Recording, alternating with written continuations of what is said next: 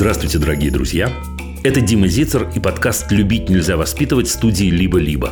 На этой неделе я снова с огромным удовольствием отвечал на ваши вопросы, на вопросы, связанные с отношениями между взрослыми и детьми. Этот выпуск особенный, потому что в этом выпуске мы говорили на одну общую тему. Мы говорили о не своих детях. Как реагировать на неправильное поведение своих родственников в отношении их собственных детей. Как учителю наладить отношения между детьми в своем классе. Как разговаривать врачу с детьми-пациентами, особенно если дети не хотят разговаривать с врачом.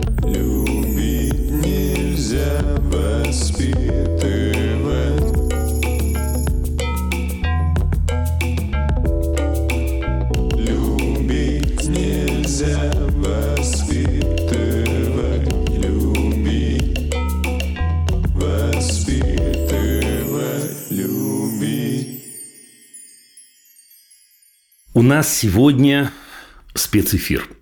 Значит, давайте я для начала напомню вам, откуда все это взялось. Если вы помните, в конце прошлого года мы сделали опрос. И, в общем, среди вопросов мы задавали еще и вопрос о формате.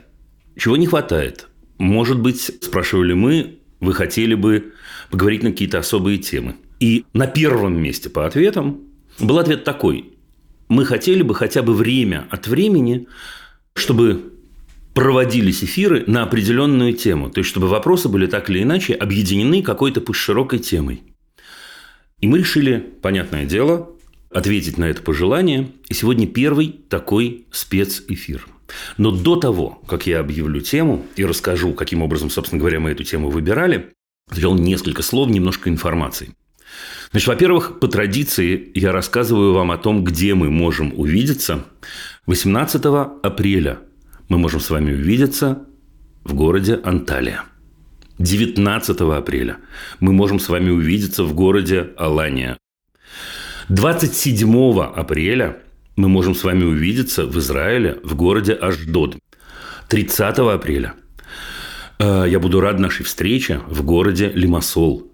Наконец-то я могу сказать утвердительно, что да, точно, мы можем увидеться в Германии 10 июня в городе Ганновер. Кстати говоря, ну, чтобы уже два раза не вставать, 21 июня мы можем увидеться в городе Нью-Йорке. Друзья, буду очень-очень рад нашим встречам. И вообще буду рад, если вы зайдете ко мне в гости на сайте церину.ком. Теперь к нашей теме. Не мои дети, ну или, если хотите, чужие дети. Я объясню, что имеется в виду. Очень много вопросов, время от времени вы слышите это и в программе, э, такого типа. Что мне делать, если я вижу не своего ребенка, с которым происходит то-то и то-то. Если в песочнице происходит какое-то столкновение между моим ребенком и другими детьми, чужими детьми, что делать, когда я узнаю учитель? Э, что с моими учениками происходит что-то, что-то, что-то и так далее, и так далее, и так далее. Таких вопросов действительно очень много. Сегодня мы будем разговаривать именно на эту тему.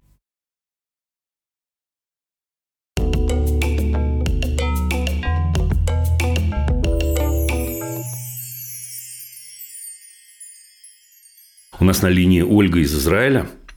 Здравствуйте, Ольга. Ну, сейчас посмотрим, с чего мы начнем. Разговор о «чужих» в кавычках детях. Привет, Дима. Привет, привет. Мой вопрос о моем племяннике, очень мной горячо любимом Феде. И я хочу предварительно как бы сказать, что э, моя сестра, она не готова была поучаствовать в таком публичном разговоре. И мне захотелось взять это на себя, потому что на, я ее тоже очень люблю, и нас это все очень волнует. Меня очень волнует. Оль, Оль, а сестра-то в курсе, что мы разговариваем? Да, да. А, сестра э, в курсе. Сестра... То есть у нас нам да. это, хотя бы хотя бы эту тайну нам хранить не надо. Это хорошо. Да, сест... Вся семья в курсе, э, все поучаствовали немного, помогли мне э, как-то, может быть, немножечко разобраться самой сначала, перед тем, как задавать вам вопрос. Э, в общем, э, Э, в чем вопрос? Нет, сначала ситуация. Федя очень долго собирается. А Федя сколько вообще? Ему 6 лет. Угу. Он вот в этом сентябре сейчас пойдет в школу скоро. Так. В общем, он очень долго собирается. Это может случаться по разным причинам, и некоторые причины мне остаются непонятны. Почему это проблема? Потому что в разные моменты происходит э, так, что это напряжение рождает очень большое между ним и тем, кто его ждет, или мамой его, которая его рано или поздно начинает все-таки поторапливать. Uh-huh, uh-huh. И это чаще всего происходит, например, так. Он придумывает какую-то прямо вот за пять минут до выхода, то есть он готов, он все свои вещи собрал, он придумает какую-то неотложную игру, ему невозможно никаких договоров в этот момент предложить. Он... То есть он э, сначала собирается, сначала все в порядке, сначала как будто мы сейчас выходим, а потом перед выходом он каждый раз придумывает неотложную важное дело, я должен срочно посмотреть мультфильм, поиграть с игрушкой, съесть э, йогурт или что-нибудь такое. Да, такая история? Да, так? да, угу. да, такая история. Предлагаю еще несколько примеров быстро так. того, как Федя долго собирается. Первый пример – это про детский сад, когда мы его забираем. Неважно, кто из взрослых, неважно, что мы после этого будем делать. Федя может, типа, по полчаса один кроссовок снимать. Да, я понимаю. Раз. Задумчивый так. парень, короче. да. Это первый пример. Второй пример. Дедушка Федин приезжает его отвезти на занятие по лепке в Третьяковку. И Федя готов был очень заранее. Дедушка не любит ждать. Моя сестра сказала, дедушка очень напрягается. Ты сам знаешь. Да, да, я знаю, знаю. Давай подготовимся. Подготовились, за два часа были готовы. Приходит дедушка, и в этот момент Федя начинает собирать танк. Он не может... Я понимаю. Слушайте, а поскольку, поскольку у нас все-таки тема, тема, общая тема, все-таки не мои дети, я обязан вас спросить в рамках сегодняшнего эфира, а вам-то что, Оль? Э, ну, я с ним очень дружу. Тем более, что я так понимаю, что вы в Израиле, а это в Москве происходит вообще. Ну. Да, я хочу помочь Феде, я хочу помочь сестре. Ну, Феде больше, э, наверное, потому что сестра-то взрослая, она может сама рулиться, в общем-то. А Феде в э, чем нужна помощь-то, Оль? Феде? Ага, ему. Ну, чтобы на него не ругались. Так это надо помочь всем остальным. Если остальные перестанут ругаться, у Феди нет проблем? Mm. Феде в чем помощь нужна? Ну да. Че ну да? Получается, может быть, какие-то подсказки о том, почему он так сложно переключается, или так он же несложно переключается. Вы же, вы же, если я верно понимаю, исправьте меня сейчас, чтобы я на вас не давил. Если я верно понимаю, у него все хорошо с переключением. Просто его замыкает в одной точке. Это точка, когда нам куда-то надо уходить. Угу. Да? Да, но при этом э, тоже хочу сказать, что есть разные моменты. Э, со, со мной у него тоже такие ситуации происходят, разумеется, mm-hmm. э, потому что я тоже взрослый. Э, и бывают моменты, когда вот, э, допустим, мы с мужем собираемся в магазин, я еще не успела надеть кроссовки, он уже в кроссовках, уже в коридоре, уже собирается с нами. Э, другой момент, там, если я, например, сижу, еще дорабатываю, говорю, Федя, мы собираемся гулять, ты долго собираешься, давай иди одевайся. Он такой, он не закончит свое дело, пока я не встану и не скажу, кто быстрее, давай. Да я понимаю. Слушайте, Оль, ну подождите, ну давайте, мне кажется, то ли я, то ли я не догоняю, что называется, то ли, мне кажется, вы и сами все понимаете. Ну а с чем это может быть связано? Ну-ка. Самое простое предположение. Что сейчас, э, что сейчас скажет Дима Зицер? На маминых э, эмоциях э, ездит. Опа-па-па-па! А вот а кто хочет вместо меня сидеть за этим микрофоном? Оля хочет. Может, во всяком случае. Слушайте, ну, давайте проверим для начала эту версию. Это не конец нашего разговора, но тем не менее. Первое, что ну, я обязан предположить, э, и вы тоже предполагаете, думаю, что и те, кто нас сейчас смотрят, тоже предполагают, это что произошло такое западание. Знаете, как западание клавиши бывает такое на фортепиано. Да? Западание. Неважно, как это произошло, но он видит что взрослые действительно как-то удивительно реагируют на подобное его поведение. Теперь, поскольку есть эмоциональная реакция и такой э, эмоциональный отзвук сумасшедший это получает, но ну, почему это не использовать-то время от времени? Он-то делает неумышленно, он не является маленькой сволочью, извините за выражение, которое просто треплет всем нервы. Не в этом дело.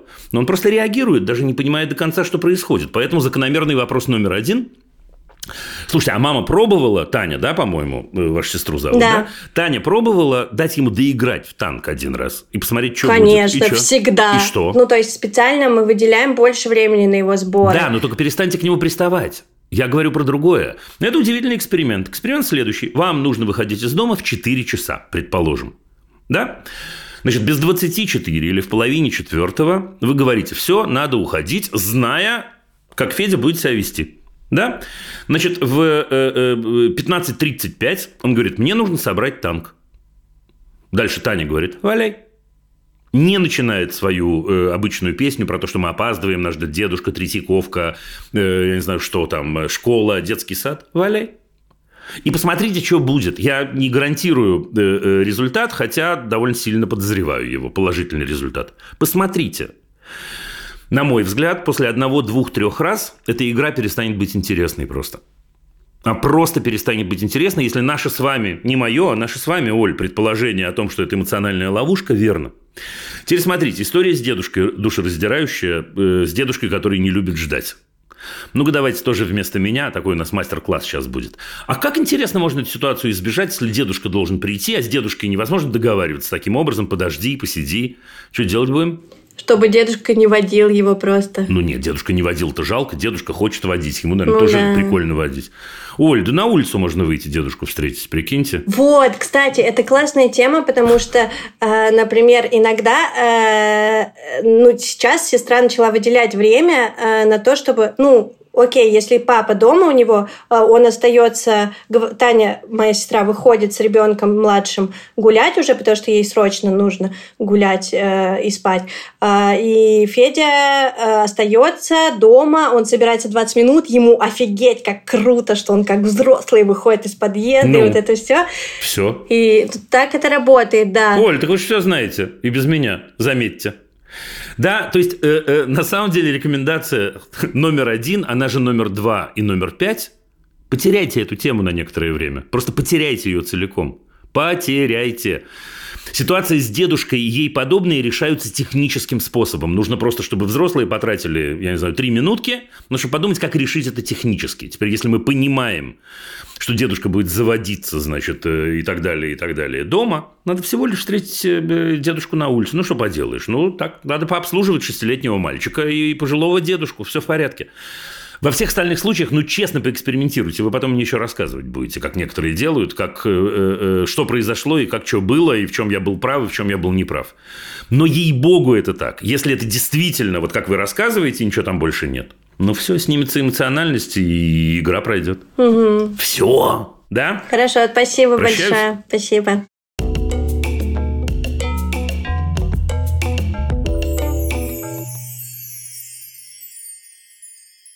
Диана из Ставрополя, здравствуйте. Здравствуйте, Дима. Спасибо большое за возможность задать вопрос. Э, он будет о моей старшей племяннице. Ее зовут София, угу. 9 лет. И она у моего брата, получается, не биологическая. То есть он встретил ее маму, когда Софии было уже года угу. полтора. Вот. И Софа об этом не знает, но Будучи очень смышленной девочкой, вообще у нее логика работает э, покруче многих взрослых, как я вот в письме писала, она э, несколько раз задавала какие-то вопросы. Например, она, э, у нее родилась младшая сестра в ее пять, и она спрашивала, где Софиины, вот ее фотографии с папой младенческие, почему их нет. Мощно, между прочим. Так она в курсе у вас? Да. Скорее всего, вы знаете это? Я тоже подозреваю, потому что когда я была семь, а, она меня спросила, а, также часто ли я бывала у них дома, когда она родилась, потому что вот когда младшая родилась, я много участвовала. Очень-очень похоже. Я понимаю, может, у вас не про это вопрос, но очень-очень похоже, что это такая проверка была с ее стороны, потому что это, конечно, вопрос не характерный для, для обычной ситуации. Я mm. так и подозреваю, что, скорее всего, она о чем-то догадывалась, потому что, повторюсь, у нее вообще мозг супер круто работает, э, прямо опережает возраст, мне кажется. И э, я ей тогда ответила, что я тогда не жила в городе, но это вообще правда, хронологически. И, наверное, это больше моя инициатива, ну, что ей об этом надо в детстве рассказать. То есть, но родители поддержали вот этот звонок к вам, посоветоваться сами, наверное, побоялись. Вот. А я посмелее. Слушайте, а чего, чего побоялись родители? Ну, э, наверное, сложности разговора. Вот что э, слова, во-первых, надо выбрать, во-вторых, что придется что-то такое рассказать, что, может, ей будет непонятно ли обидно. Наверное, свои личные какие-то переживания. А давайте, слушайте, давайте мы с вами тогда поговорим, да, потому что родители, раз они в курсе этого разговора, наверняка они захотят потом это посмотреть или послушать, да? Да, да? они послушают, да, да, да. да. А, а в чем сложность такого разговора? Честно, мне сложно понять именно страх. У Окей. меня нет своих детей. Давайте я. Хорошо, Поэтому... все, я понял. Давайте я. А да, мне сейчас да. скажете, а что ты пристал-то ко мне? Я же тебе звоню. Что ты действительно... Не, я не против. А, смотрите, во-первых, я понимаю э, этот страх или вот эти чувства и чувство неловкости, и как про это говорить, я понимаю это очень-очень хорошо. Но я думаю, что если мы разберемся, то это чувство пройдет и, может быть, даже сменится на другое. Ну, попробуем, не знаю. Ваш брат-то с ней дружит? Прямо очень-очень хорошие отношения.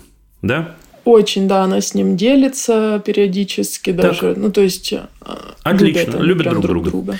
Она, вы говорите, в три года стала называть его папой, и он ее очень-очень любит. То, что у него появилась в жизни такая девочка, которая биологически не его дочь, дело не в этом, но то, что у него в жизни появилась такая любимая девочка.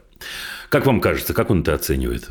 Он говорил даже сам, что у него появилась мотивация жить лучше. Вот когда появилась э, София Значит, дорогая Диана, вот об этом и нужно говорить. Вот с этого и нужно, на мой взгляд, начинать разговор.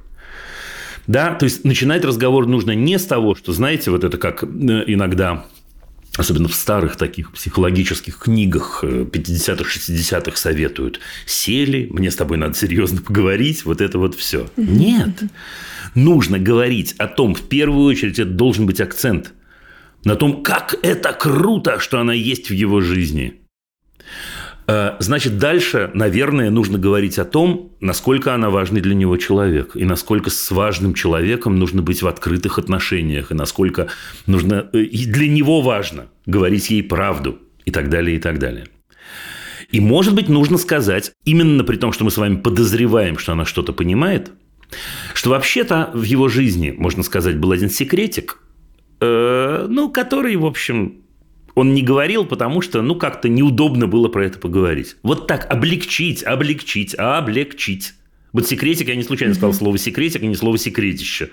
Да, или тайна, угу. или, да, там, я не знаю что, обстоятельства, проблема. Да. да. И секретик – это вот такой, что ты появилась в моей жизни, когда тебе было уже полтора года. Ты понимаешь, какая штука? И это дальше нужно рассказать о том, вот то, что вы начали мне рассказывать, как это изменило жизнь вашего брата, как у него появилась мотивация к жизни, и как он благодарен обстоятельствам за это, и как он благодарен ей, и как, и как, и как, и как. Вот это такая подушка должна быть, на мой взгляд, под этим сообщением. Угу. И это не манипулятивная подушка, а настоящая, как мы с вами видим. И дальше нужно быть готовым ответить на любые ее вопросы. Вопросов будет много.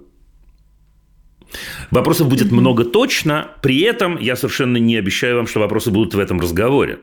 Mm-hmm. Поэтому очень важно ей сказать, котик мой дорогой, в любое время, я понимаю, ну какая это новая для тебя инфа на самом-то деле. Любой вопрос, естественно, я буду счастлив с тобой разговаривать. В первую очередь, потому что я вообще счастлив с тобой разговаривать, отвечать на любые твои вопросы. А на такие тем более, потому что человеку, конечно, важно Э, как устроено было его детство, и как он рос, и как он растет. Поэтому просто счастлив буду с тобой про это поговорить. И закончил бы я более-менее на том же сообщении, с которого я бы начал. Да, а именно поцелуи, объятия, и о том, как круто, что мы вместе. Просто как круто, что мы вместе. Вот это вот. Угу. Ну, то есть направление правильное, что лучше это в детстве ей узнать. Я просто за вот это Диана, очень сильно если волнуюсь. вы задаете этот вопрос, то это не просто правильно, это, на мой взгляд, единственный вариант.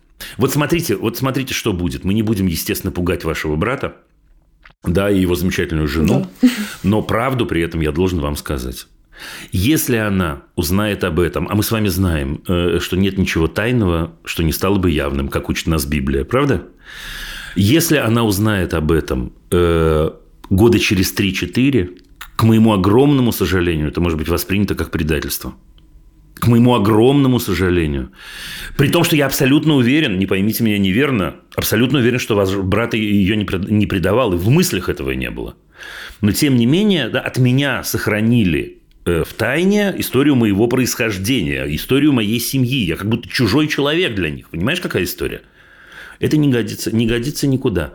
Поэтому, да, если бы вы позвонили мне на пару лет раньше, было бы еще лучше, поверьте мне.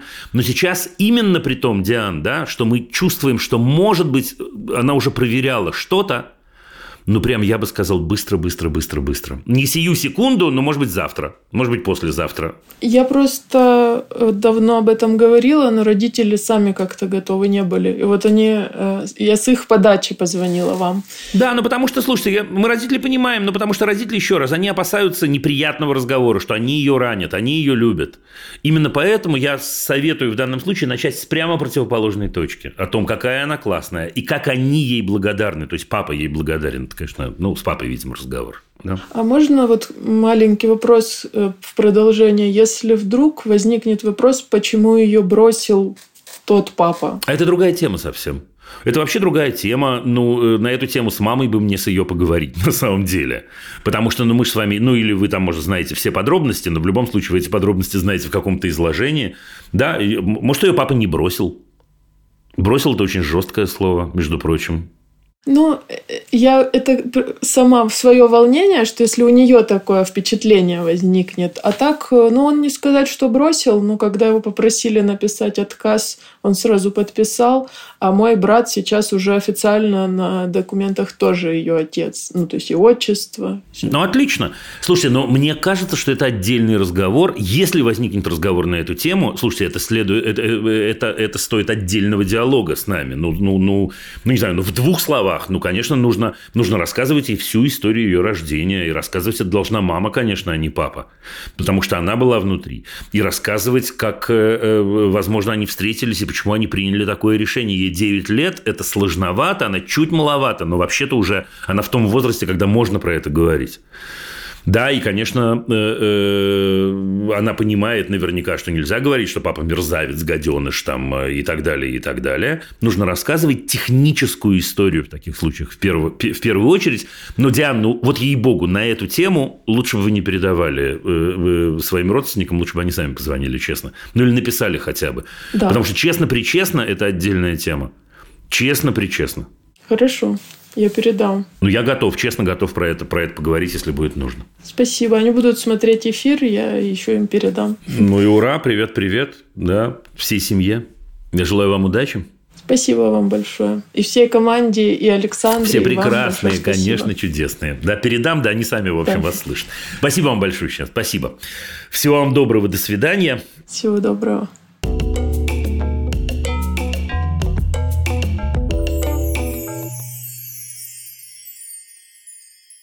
Дальше у нас Алена из Москвы. Да, Ален, привет. Здравствуйте. Я хотела сразу задать вопрос. Речь идет не о моем ребенке. А, как бы это затронуло непосредственно все равно нашу всю семью. А, девочка 8 лет, она моя родственница, а, и у нас умер общий член семьи. Для этой девочки он является дедом. А, а, значит, дед болел достаточно долго, и все, весь период этого она с ним общалась. А, но ситуация сложилась так, что мама категорически не хочет э, говорить э, ей о том, что дедушка умер. Мы были все в недоумении. И вот как бы при встрече родственников для ребенка просто тема закрывается. Ну, то есть между собой, если говорим на эту тему, ребенок приходит, тема угу. закрывается. Мы об этом угу. не говорим. Это по просьбе мамы.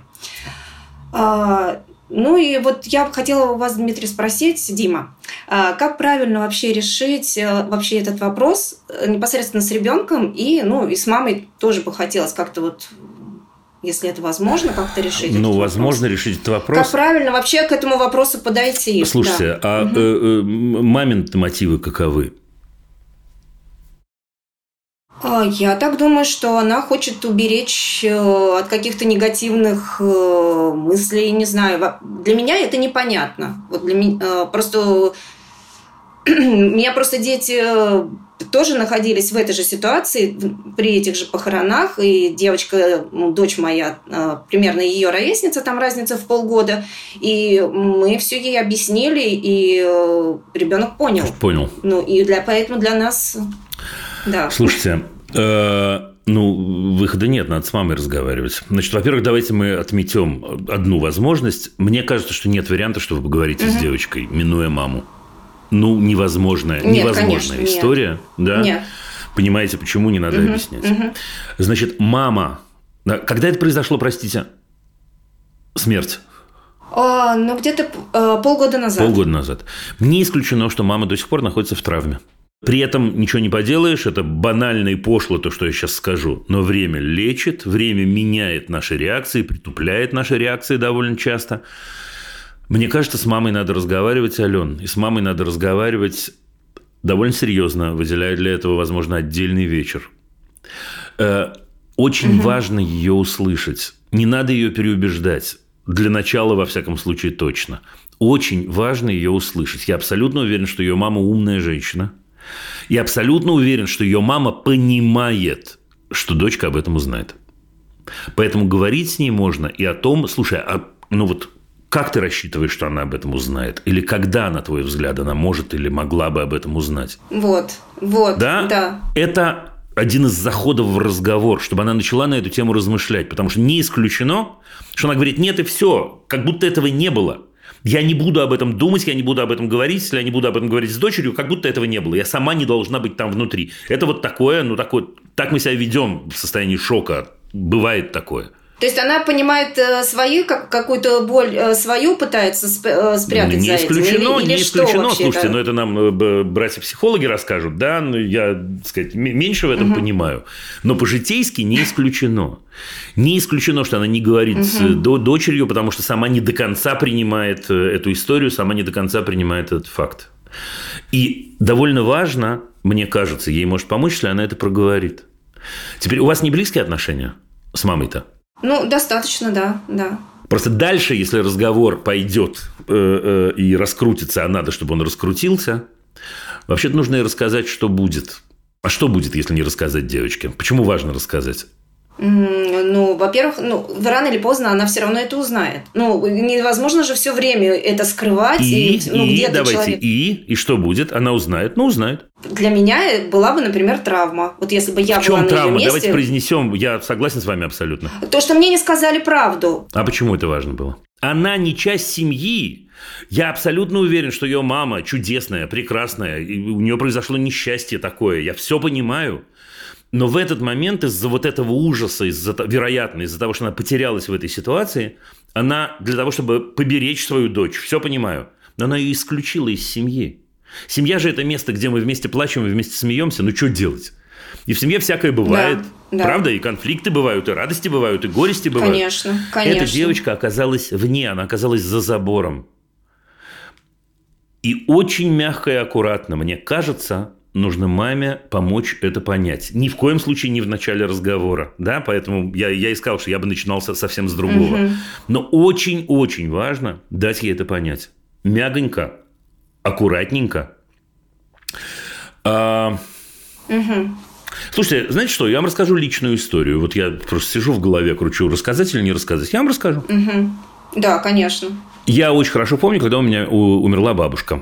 Мне было 7 лет – и это была, в общем, довольно жуткая история, потому что в больницу ее увезли, когда мы были э, вдвоем дома. И я каким-то странным очень образом смог позвонить в неотложку, как-то сообразил, как это делать. Ну, в общем, да, было очень-очень страшно, было совершенно ужасно. Да, бабушка любимая. Теперь было это тогда, когда в принципе считалось, ну вот было такое мнение, в принципе считалось, что детям не нужно об этом говорить. Ну, просто не нужно и все. Ну вот не нужно, да. И слушайте, поверьте мне, у меня были лучшие на свете родители, и уверен абсолютно, что в этот момент они были в тренде, что называется. Детям про это не говорят. А я вам сейчас расскажу, как я об этом узнал. И вы представите себе, какая у семилетнего Димы была травма. А узнал я об этом следующим образом. Значит, меня почему-то ну, я сегодня понимаю, почему. Меня почему-то отправили к друзьям моих родителей жить на несколько дней. Родители что-то такое придумали, ну, что-то такое соврали. Ну, не помню уже что, если честно. И я оказался днем один дома. Значит, там, ну, меня оставляли одного, вот тогда и одного принято было оставлять. Ну, все в порядке, у меня в этом смысле со мной проблем не было. И я позвонил на работу папе моему, ну, просто потому что соскучился и хотел поговорить. И поднял трубку его помощник, Я попросил позвать, э, значит, папу к телефону. И он говорит мне растерянным голосом, как, он же на похоронах. Прикиньте. Огромное счастье, что я был дома один тогда. Да, я мог стучать кулаками, угу. значит, в стену, я мог кричать, я мог плакать, я мог... Но поверьте мне, к возвращению этих друзей я был уже тем самым Димой в порядке, беспроблемным, к которому все привыкли. Я ни разу не вернулся угу. с родителями э, э, к этой теме. И долго-долго, я это помню очень-очень хорошо. Вот это но это обида глубочайшая была, которую я не мог себе объяснить. Я не мог это объяснить так, я объясняю это сейчас как взрослый мужик, понимаете, занимающийся всю жизнь педагогикой. Uh-huh. Это было ужасно. Вот у меня нет другого слова. Это одна из самых сильных травм моего детства. Вот честно, правду вам говорю, Ален. Вот можете рассказать эту историю поучительную, поучительную от меня. Она узнает точно. Она узнает точно. Нет варианта, что она не узнает. Да, у нас продолжение. Видите, у нас редакторки, значит, э, этой программы, как круто они поставили звонки прямо у нас от, от сообщения, от, от разговора к разговору. Вот если, что девочка не знает, э, э, что ее папа не биологический папа, я говорил о том, что, слушайте, это опасно, потому что она может узнать, потому что здесь она узнает точно, понимаете? Точно. Нет варианта, что она угу. не узнает. Да, даже если у вас будет огромный семейный сговор против нее, маме не надо этого говорить. Ой, не, очень не хотелось. И все родственники будут молчать, кто-то случайно проговорится, кто-то не заметит, как она вошла в комнату, где-то она найдет какую-то записочку случайно. Ну что я вам рассказываю, вы же ребенком были, вы знаете, что дети знают намного больше, чем нам бы хотелось. Конечно. Да? Да. Вот. Дим, а может быть такая ситуация, что она догадывается, но не хочет э, нам это э, проговорить сама девочка? И, ну, как бы все не говорят, и я об этом Именно тоже так. не буду говорить. Именно так, потому что Такое мы же бережем быть? в этот момент родителей. Мы интуитивно, инстинктивно понимаем, что родители в травме. Хорошо, что вы об этом спросили, я сам забыл бы об этом сказать. И поэтому очень-очень важно, когда мама будет с ней разговаривать, начать с того, как ей было тяжело, маме. Да, и обязательно сказать, ты прости меня, котик, что я тебе не сказал. И мне было очень-очень трудно об этом говорить, об этом думать. Мне, да, прости меня, пожалуйста, но вот. Угу. И дальше любая реакция этой девочки возможна. Она может э, поплакать, а может не поплакать, а может сказать спасибо и уйти, а может ускакать на одной ножке, а может это не важно. Вот поверьте мне, это не важно. Реакции у детей бывают разные. Но заход, на мой взгляд, должен быть именно таким. Да? Ну, прости, угу. пойми меня да, ну или даже не понимай меня, но вот я так себя чувствовала, поэтому это произошло. Вот. Я поняла. Спасибо большое. Да. Удачи да. вам. Ну, передавайте или, или, или, или давайте ссылку, посылайте на наш разговор, как удобно. Я абсолютно уверен, что это надо сделать и сделать быстро, быстро, быстро, правда, быстро, честно. Угу, угу. Пока. Я прощаюсь с вами. Спасибо. Всего доброго.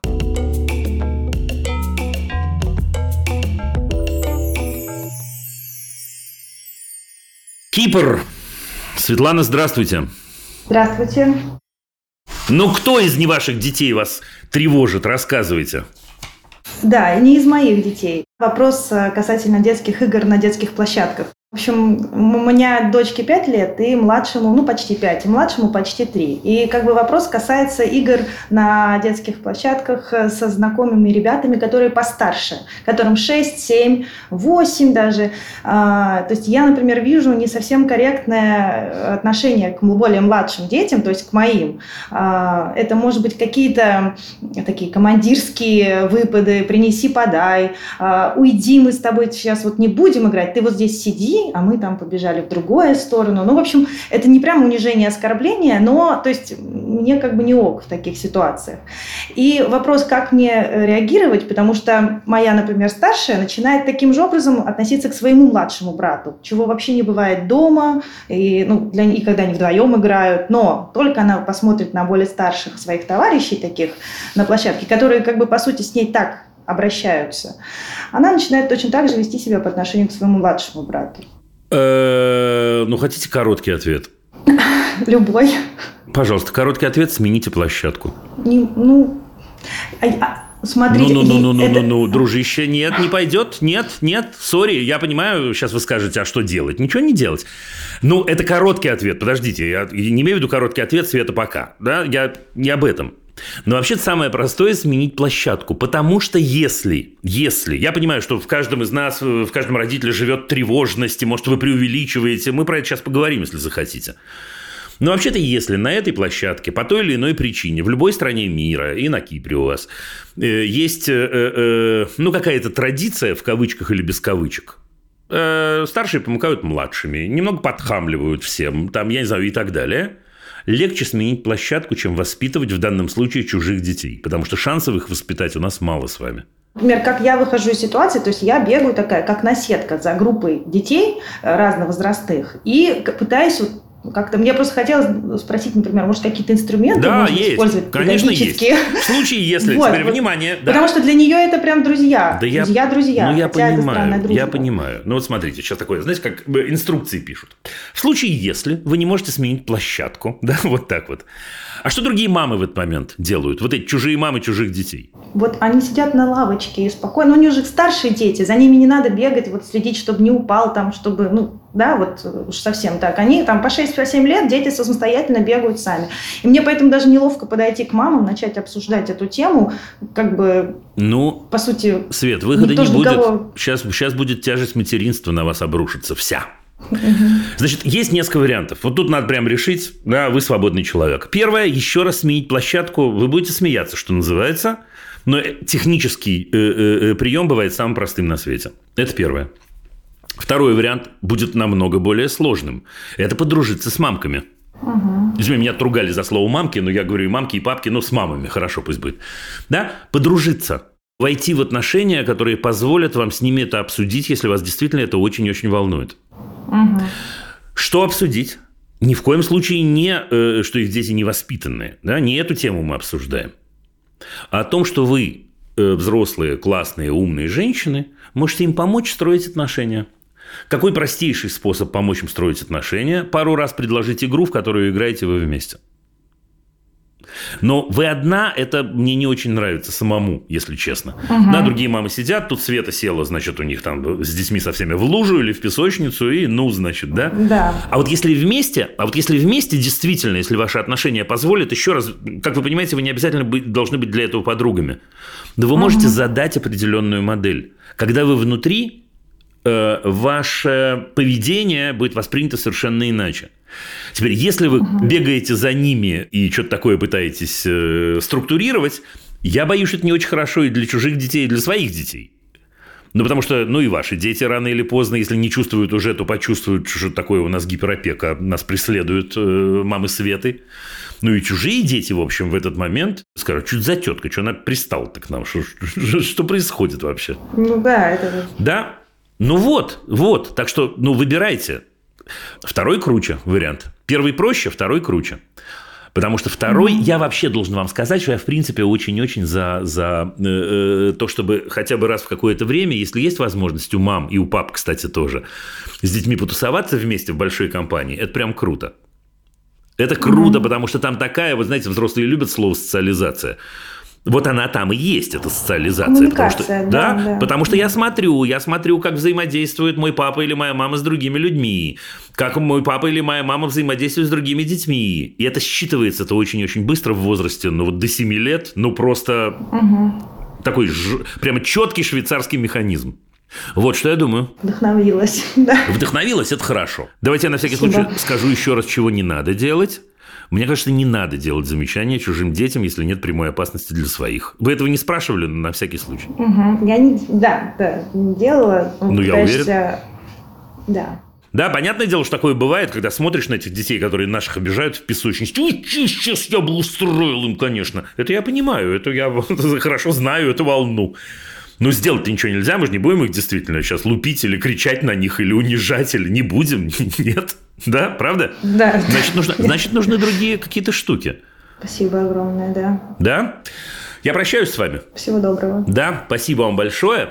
Я, кстати, должен вам сказать, друзья, что действительно э, вот вопрос, который Светлана задала сейчас, вопрос очень-очень частый. В той или иной форме он бывал у нас в программах. И тут еще раз, вот еще раз мне важно это подчеркнуть.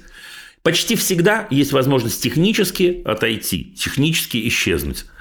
Но сложнее и в определенном смысле интереснее и круче вступить самому или самой в отношения. Да, вот как вступить самому или самой в отношения, в отношения с другими родителями, иногда с учителями и так далее.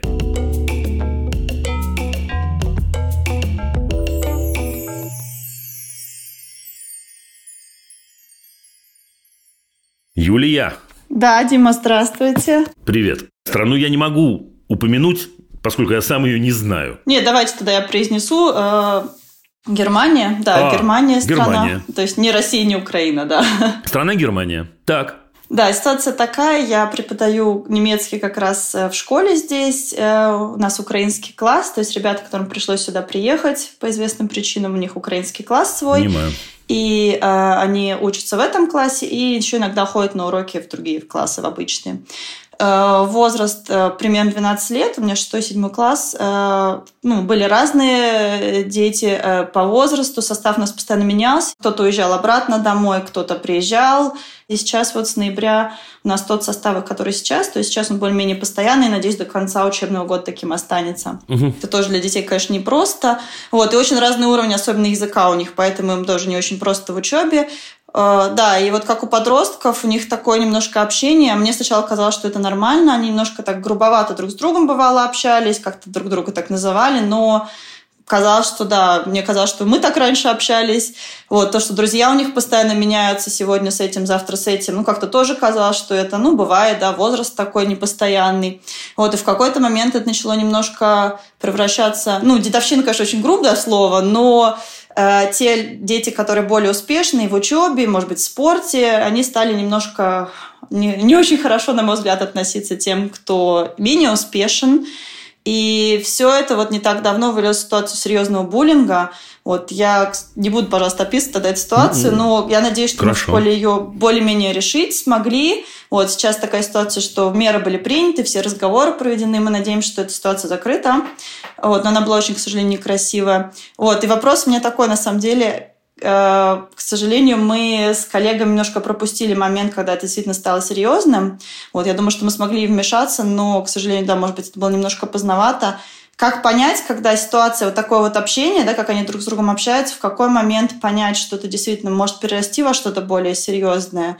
И похожий тоже момент, когда мы видим, что, например, кого-то, ну, не обижают, но, скажем так, немножко грубо, может быть, общаются, э, когда с детьми начинаешь разговаривать отдельно, да, и спрашивать, как, все нормально, какие-то есть проблемы, они обычно не хотят ничего отвечать, вот, по причинам того, что не хотят жаловаться, их очень трудно разговорить, даже один на один. Вот. Э, что бы вы могли, может быть, посоветовать в этой ситуации на будущее, да, как предотвращать Давайте. такие моменты? Слушайте, э, ну, круто, прям Спасибо вам большое. Важнейшая тема. Но Спасибо. тут я должен сам, я сам вас должен поспрашивать немножко. Да. А скажите, Юль, а почему они вот так грубовато друг с другом общаются? Или подтрунивают, или троллят? Оставим буллинг пока. Почему? Почему они так поступают вообще? Я думаю, они считают, что это как-то круто. А почему они считают, что это круто? Наверное, они это где-то или подсмотрели, или... Э, да, но им 13-14 лет, им не 5 лет. Это в 5 лет или в 7 лет, или в 9 даже иногда лет. Мы можем ну, сказать, да. но они посмотрели на взрослых. Ну, тут они угу. посмотрели на взрослых, но у них, условно говоря, вот когда взрослые говорят, у тебя свои мозги есть, ну, в данном случае это правда. Ну да. Почему они так поступают? Давайте подумаем. Хороший вопрос. Это же странно, это же неудобно. Вообще-то неудобно грубить э, ближнему своему. Не только потому, что это обидно ему или нехорошо так поступать. Но вообще-то неудобно вступать в такие отношения, потому что я всегда могу оказаться под ударом. Угу. Ну вот почему они так поступают? А вы говорите, что и вы в детстве, может, так себя вели. А может, вели, может, не вели. Но если вели, то вспоминайте. Ну вот в таком возрасте, да, мне кажется, действительно это казалось, что как-то все себя так ведут. А почему? А почему? Вспоминайте. Кажется, вспоминайте. как будто это вот взрослым. Как-то вот это было действительно, все так делали, это казалось, что если ты в этом не участвуешь, что ты какой-то странный. Ну, ну, повспоминайте. Но это чуть, нам чуть-чуть вглубь надо с вами пойти. Это понятно, я согласен с вами, конечно. Угу. Тут есть и взрослая модель, и, и да. ну, все побежали, и я побежал, вот это вот все. Но суть-то вопроса в чем? Почему мне становится как будто проще если я э, э, унизил э, того, кто находится рядом со мной. Ну, как себя, наверное, лучше чувствуешь О! за счет этого. Удивительным образом, Юля, я абсолютно с вами согласен. Более того, нет другого варианта, на мой взгляд. Вот тут я буду как раз абсолютно тотален. Угу. Мне кажется, другого варианта нет. Угу. Эти дети несчастные, в этом смысле несчастные, угу. я, я произношу это сознательно, они не верят в том, что у них есть ценность вне зависимости угу. от других людей. Не верят. Может, и вы не верили в детстве, может, и я не верил в детстве. Да, действительно, если мы говорим о детстве, там, не знаю, в Советском Союзе, то у большинства было так по разным причинам. Не только в Советском Союзе, кстати. Да? И для того, чтобы, ну вот возникнуть, вот это слово такое, да, которое э, говорят иногда и педагоги, и психологи, чтобы возникнуть, чтобы быть, угу. мне нужно унизить другого. Если убрать другого, я исчезну как будто. Потому что я могу существовать только по сравнению с другим. Потому что меня этому научили в семье, меня это научили в школе, меня это научили из телевизора. Меня научили это везде. Кто-то лучше, кто-то хуже. Кто-то... Понимаете, какая штука? Значит, для того, чтобы стать как бы лучше, мне нужно кого-то сделать хуже. Сейчас неважно объективно, я прав или не прав. Нужно сделать его хуже. Э, это подтверждается почти на 100% тем, что вы говорите, что у вас отличники ведут себя таким образом. Как раз те, у кого лучше в спорте и в учебе, и говорят, о, окей, отлично. Значит, это в сравнении, именно это дает нам право еще и как бы по справедливости, в двойных кавычках, э, э, унижать кого-то или булить кого-то и, и, и так далее, и так далее. Что из этого следует? Сейчас вы. Если наши предположения верны, что из этого следует? Ну, нужно, чтобы они видели свою ценность в чем-то другом. Класс. Все. Теперь так. Мы же с вами не можем угадать, в чем их ценность, правда? Угу.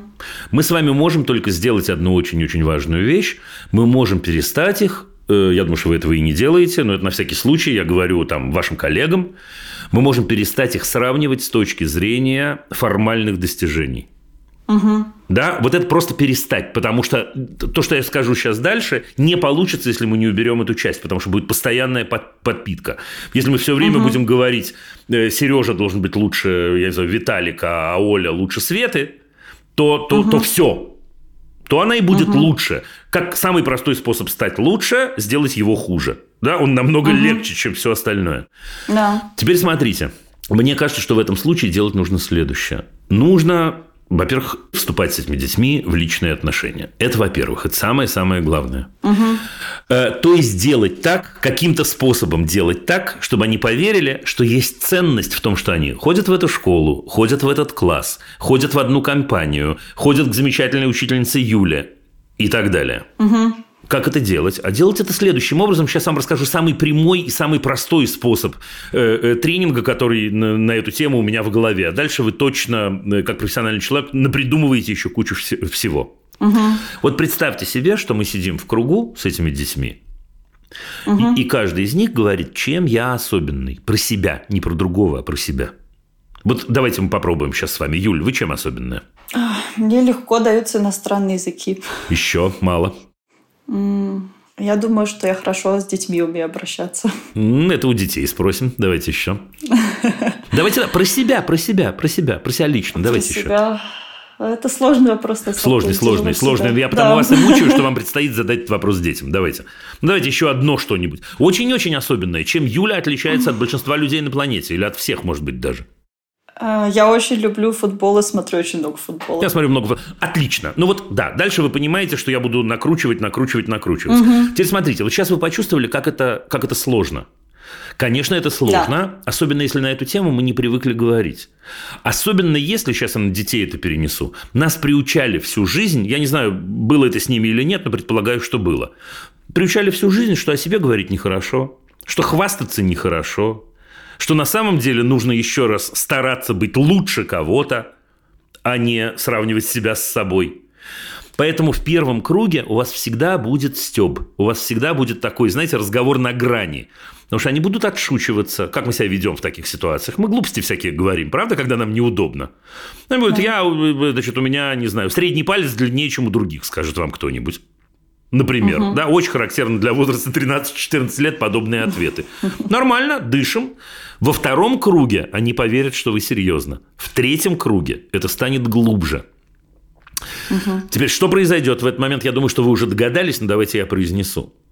В тот момент, когда я говорю о себе и рассказываю о себе, помимо того, что я представляюсь, я повышаю свою собственную ценность в своих собственных глазах. Да, вот я становлюсь угу. самоценен, азъесим вот это вот, да, я, я существую. И это угу. важная, приважная штука. После этого, когда у нас будет несколько таких в разных формах, в разных технологиях, несколько таких разогревов, мы можем начинать с ними говорить о том, что вообще хорошего, что они там находятся в вашем классе. Я не буду сейчас вас мучить, вас спрашивать, но вы угу. сами про это подумаете. Они угу. находятся в этой компании, потому что их взрослые туда согнали. Я боюсь, что правильный ответ – да на данный момент. Или, или потому что там есть какая-то ценность. Слушайте, там есть Юля, которая как подорванная смотрит футбол с утра до вечера. Я это вообще не знал. Там есть, я не знаю, Оля, которая лучшие в мире пирожки э, печет и в этот момент поет чудесные песни и получает от этого сумасшедшее удовольствие. Там есть, э, я не знаю, Вова, который э, не только смотрит аниме, но и рисует его, и через это выражает сам себя. Это не в первом круге откроется, но в третьем откроется. Или в пятом. Угу. И тогда я понимаю, мне есть за что ценить эту компанию вдруг. Понимаете, какая угу. штука? То есть да. в этот момент получается такое углубление с одной стороны самого себя. То есть я открываюсь, открываюсь, естественно, ровно настолько, насколько я готов в каждой ситуации. Там не надо никому горячий утюг на живот ставить. А с другой угу. стороны, я слышу это от других. А потом замечательная учительница Юля в какой-то момент будет объединять, предложит им объединяться в пары в разных играх и в разных технологиях. И будет предлагать им разные темы Э, э, на которые они могут в паре поболтать. И будет придумывать технологии, в которых пары э, будет выбирать не она, они будут получаться случайно, как в игре, не знаю, фанты или во что-нибудь. Угу. А потом вдруг в какой-то момент они захотят вместе собраться вне школы. Угу. Потому что они такие крутанские – что им стоит угу. бывать вместе. Ну вот в двух словах сейчас я сократил, э, э, я не знаю, да, э, как это, воспитательный процесс двухмесячный до, до трех минут. Ну, примерно вот так. Ну, примерно вот так. Угу. То есть самое главное, самое главное лекарство от буллинга – это усложнение, Юль. Я угу. про это много, много писал и много говорил, и, и с удовольствием говорю это еще раз. Буллинг происходит только в очень упрощенных коллективах. Только. Только. Угу. Да? То есть, еще раз, что я имею угу. в виду под упрощенными? Я не умею иначе выразить себя, я не умею иначе завязать отношения, я не умею возникнуть, я не умею поверить в то, что я есть. Угу. Да? А сложное – это понимание того, что мы люди сложные. У меня могут быть… Ну, давайте, Юля. Вот мальчик Дима и девочка Юля учатся в одном классе. Э, э, э, Дима же может испытывать раздражение по отношению к Юле, правда? Конечно. Имеет право. О, в сложном коллективе, да, если Дима сложный, э, он знает, что с этим раздражением делать. У меня же есть больше угу. одного варианта. Могу подойти Юлю стукнуть по лбу просто. Угу. Этот примитивный, самый-самый примитивный, примитивный уровень. Более сложный уровень – это понять, что происходит со мной, обратить внимание, что вообще-то это мое чувство, а не Юлина. И Юля с очень высокой степенью вероятности тут ни при чем. И задать себе вопрос, что в этот момент можно сделать. А можно отойти в другую сторону. А можно подойти к Юле и сказать, слушай, да, прости, дорогая, но, но вот что-то такое, я прям на, на этой рубашке твоей меня клинит там, я не знаю. Да? Вот, это угу. усложнение отношений. Ну все, в общем, мы ответили, если, если в общих чертах. Нет? Да? Да, спасибо большое. Э, Еще маленький вопросик. Вы когда сказали про вот этот в кругу сидеть, у меня идея небольшая появилась. А что-то вроде комплименты друг другу делать? Или не это рановато еще? Не, а почему нет? нет? А почему я говорю нет? Не-не-не-не-не. А почему нет? Юля. Mm. А, нет, вот Ну, чтобы каждый, наверное, про себя говорил. Нужно сначала. Потому что комплименты все будут неискренние и очень-очень технические. Неискренне. А нам надо, чтобы угу. они возникли. Нам сначала, угу. а дальше... Ведь смотрите, на первом уровне ну, они скажут, Юль, ты хорошая девочка. Угу. Ну и что дальше? Что нам с этого-то? Ну да. Да, это потом. А вот потом действительно э, э, найти в этом кругу человека, которому я хочу сказать что-то приятное, не обязательно комплимент. Что-то приятное. Угу. Это крутой угу. навык. Но это через недельку. Попозже. Через угу. недельку. Да. Да, спасибо большое. Еще маленький вопрос, который ну... тоже сказал, как разговорить тех, кто вот как раз у кого есть проблемы. Откуда вы знаете, что у них есть проблемы? Ну, если я вижу, что какому-то да, ученику, ну, он себя плохо чувствует, да, я вижу, что он очень грустный, но он при этом ничего не говорит, э, хотя бы узнать, да, это болезнь, грубо говоря, плохо, самочувствие, Значит, или что-то в классе проблема. Э, во-первых, это связанные вещи напрямую. И если вы начнете с этими самыми тренингами, э, то, слушайте, вообще, э, почитайте книжку, извините, «Современное педагогическое искусство. Азбука НО». Извините меня за, угу. за сам рекламу. Прям почитайте. Во-первых, там есть примеры, Хорошо. немного, но примеры тренингов. А во-вторых, угу. там подход есть вот этот. И там про это тоже, то, тоже речь идет. Это да. подтянет угу. за собой все остальное. Потому что они ведь... А почему они вам не говорят? Ну-ка давайте. Почему они вам не говорят, что с ними? Наверное, не доверяют. О, ну все, настолько. все. Следовательно, прямой ответ будет. Да, как сделать так, чтобы они, чтобы они э, э, рассказывали? Ну, я бы сказал, сделайте так, чтобы они доверяли. Но это э, чтобы они не боялись. Маза. Это полная чепуха. А в какой момент они э, э, э, будут доверять? В тот момент, когда они будут сметь, в хорошем смысле слова, говорить о себе. То есть, когда они угу. поверят, что вы в этот момент спрашиваете не потому, что вы функцию свою выполняете, роль свою играете, вас действительно это интересует, это не страшно сказать. Так что одно угу. тянет за собой другое.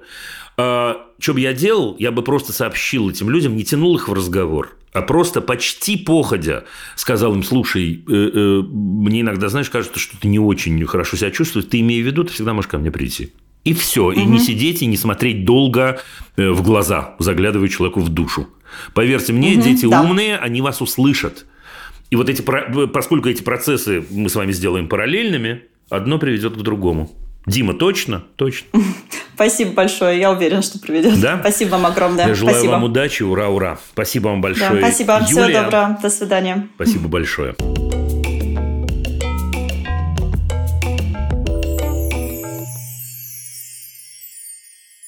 Последний диалог на сегодня – это диалог с Сергеем из Москвы. И, судя по всему, он здесь уже. Здравствуйте, Сергей. Здравствуйте, Дима. А, сразу к вопросу, потому что врачи и педагоги могут разговаривать бесконечно. А, значит, короткая предыстория. Врачи-педагоги, подожди, то, то есть вы врач, говорите вы? Да, я врач. Раздается громкий плач, это к детям входит врач. Врач, абсолютно точно. Так. А, сам, наверное, одна из самых крупных федеральных больниц э, в нашей стране, куча детей, куча операций, куча разных сложных, болезненных, страшных, неприятных процедур. Ну, в больнице по-другому не бывает.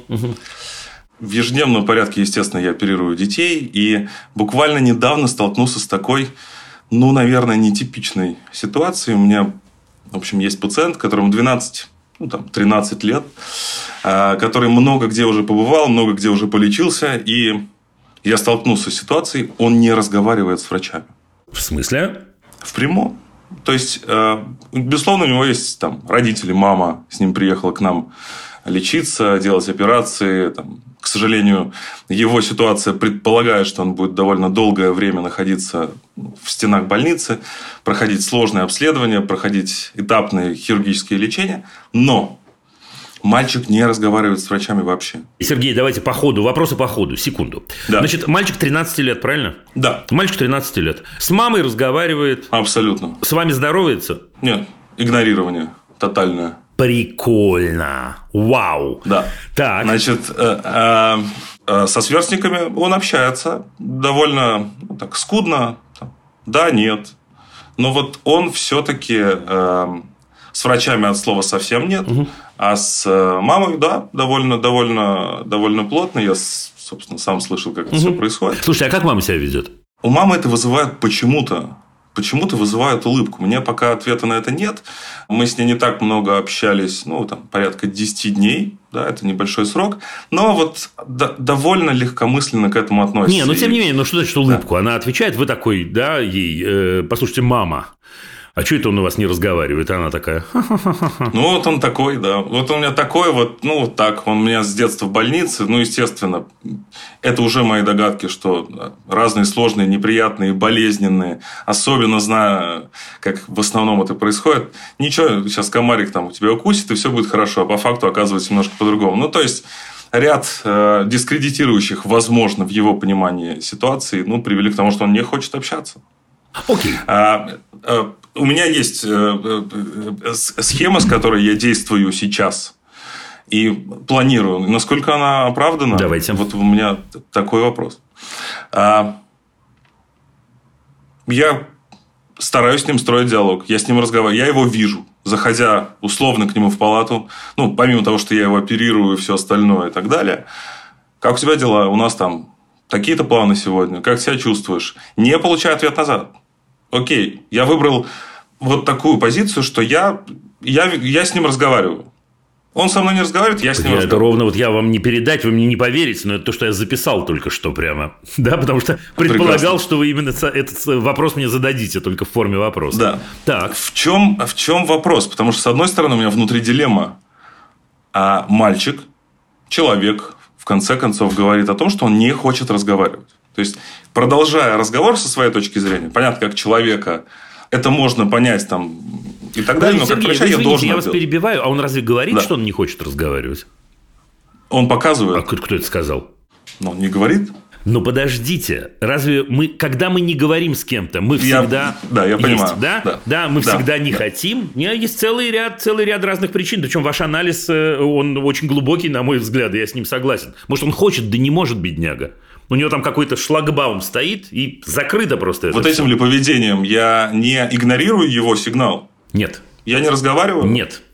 Этим поведением, на мой взгляд, ну, то есть просто я... Это тот случай, когда, э, э, знаете, как в массе анекдотов, да, ты делаешь правильно, и все, мне нечего даже прокомментировать.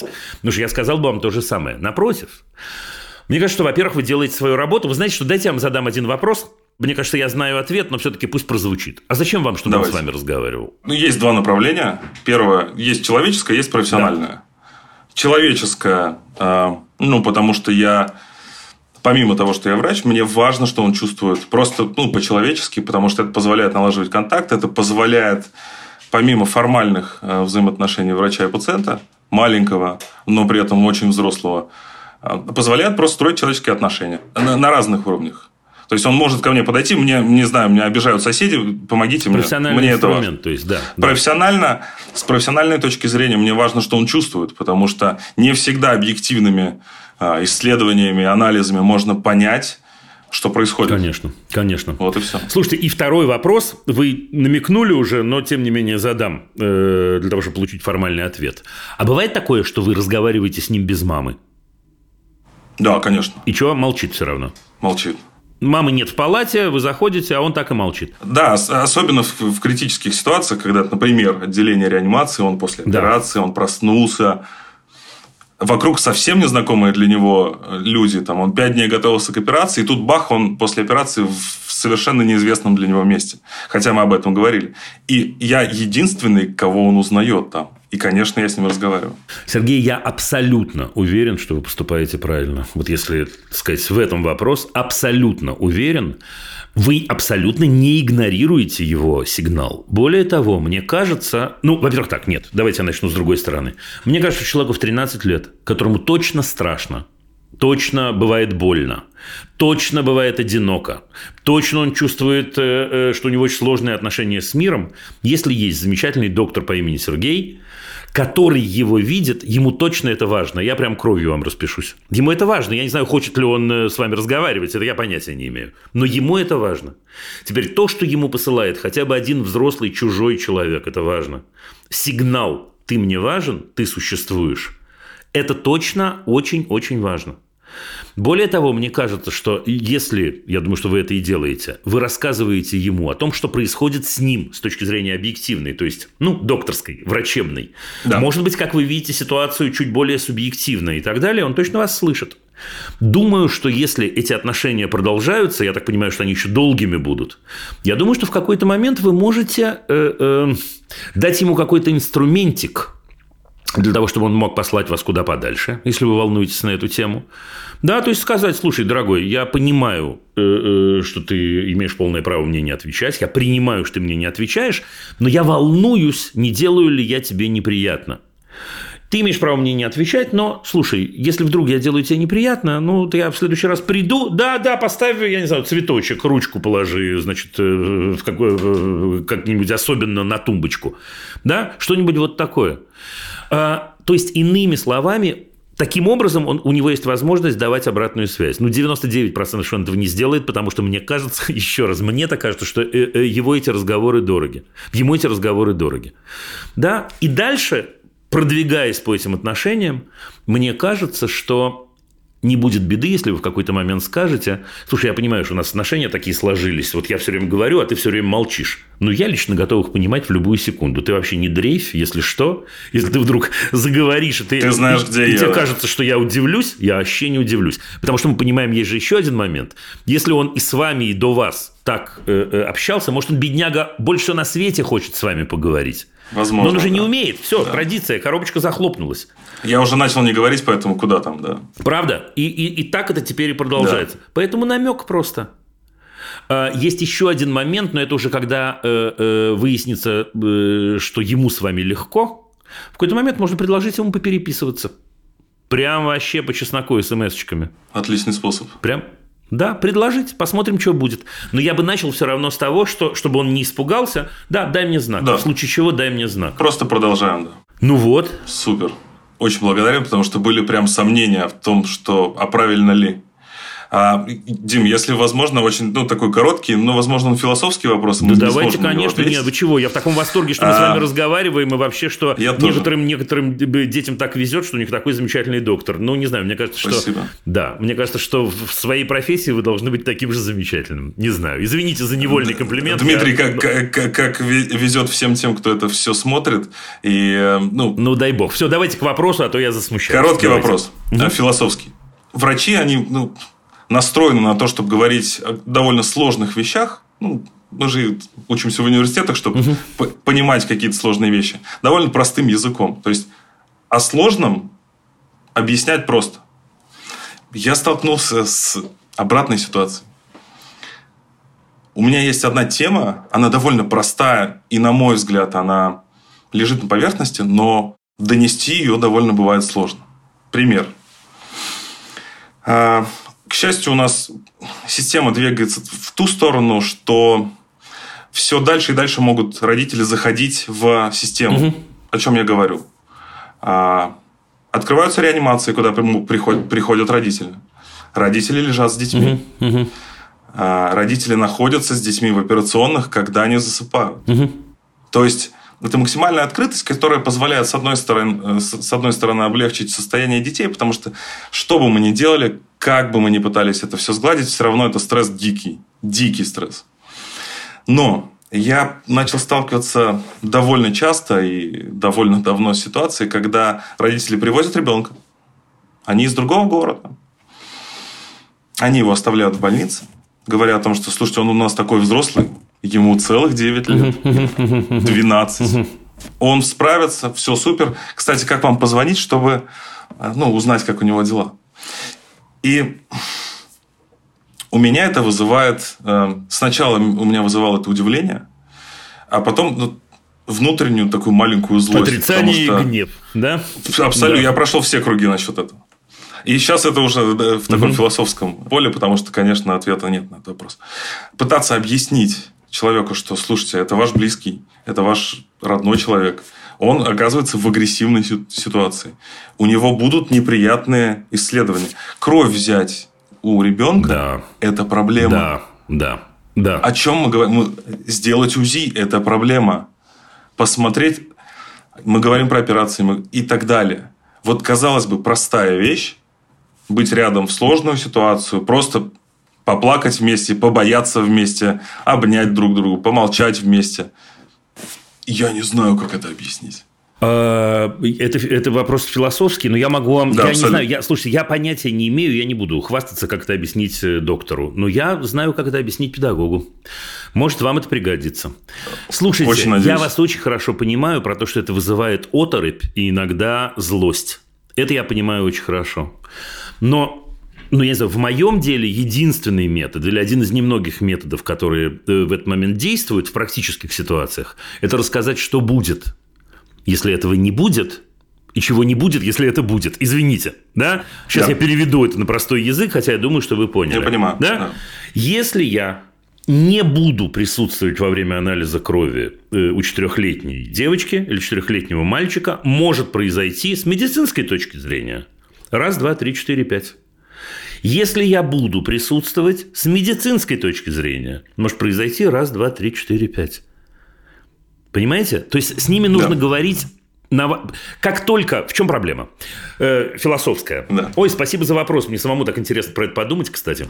Как только мы переходим границу этики, то есть как только мы начинаем их воспитывать, и говорить, ну что же вы, как же вы можете не понимать, что и так далее, да, не в момент какого-то, знаю, инструментальной истории, мы переходим как бы в человеческие отношения.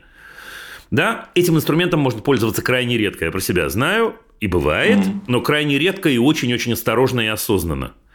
В какой момент нас с вами слышат, мы представители прикладных профессий, когда мы говорим спокойно, мы профессионалы, я разговариваю с тобой как профессионал сейчас. Да. Дружище, чувак, я разговариваю с тобой как профессионал. И как профессионал я понимаю, что если ты сейчас не, понима, не поменяешь вот этот винтик у себя в унитазе, у, тебя унитаз протечет.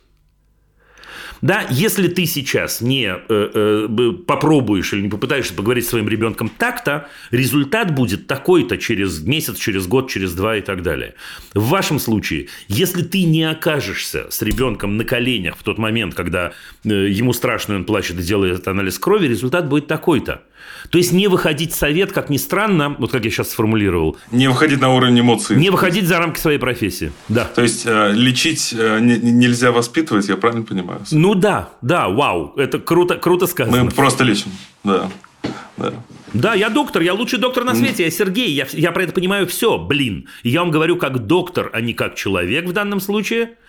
Будет Да, фигово или супер. будет отлично. Отлично. Это поможет мне самое главное. Ну да, круть. В этом смысле. Ура. Спасибо. Спасибо вам большущее. И и спасибо за дело, которое вы делаете, и удачи вам. Спасибо вам. Пока. Пока. Всего доброго.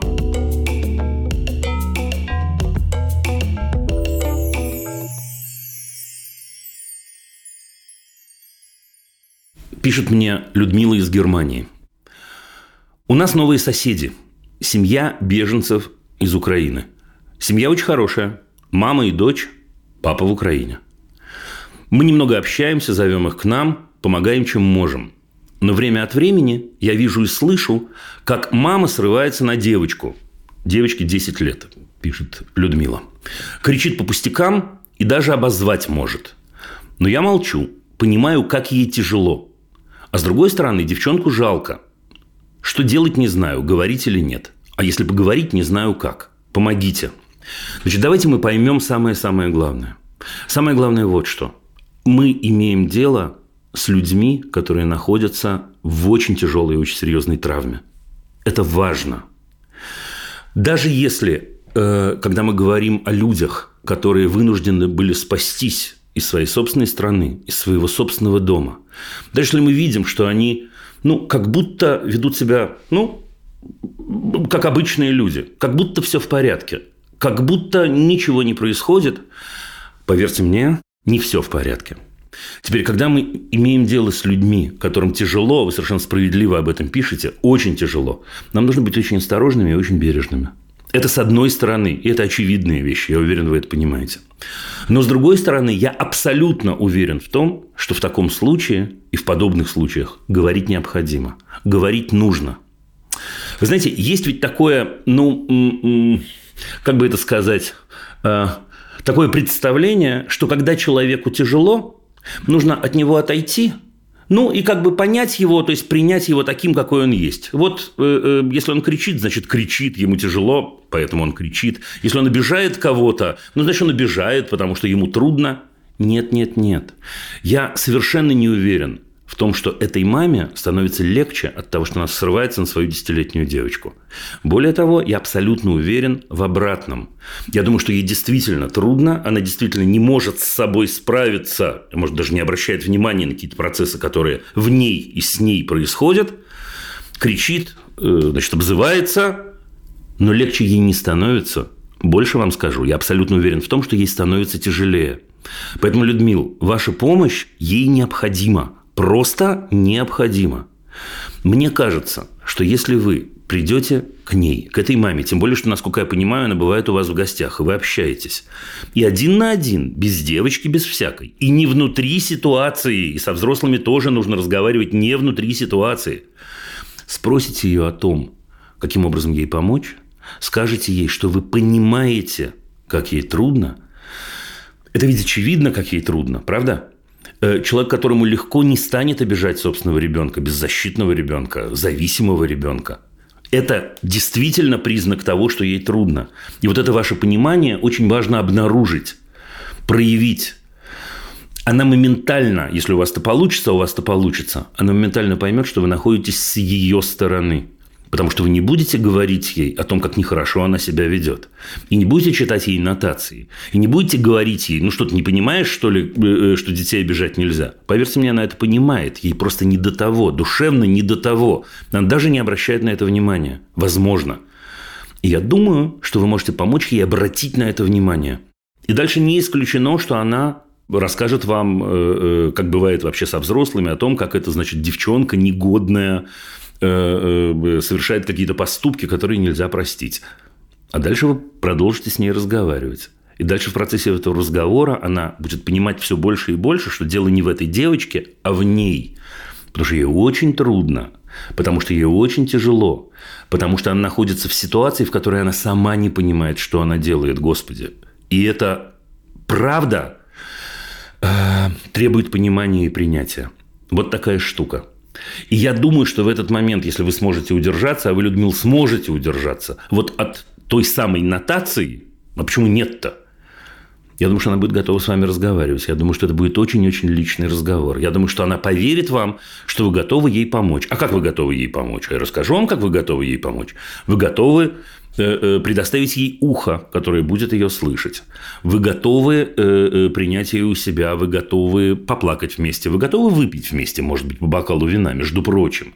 Вы готовы рассказать ей о себе. Вы готовы. Откуда я знаю, что вы готовы? Потому что вас это волнует, потому что вы мне об этом пишете.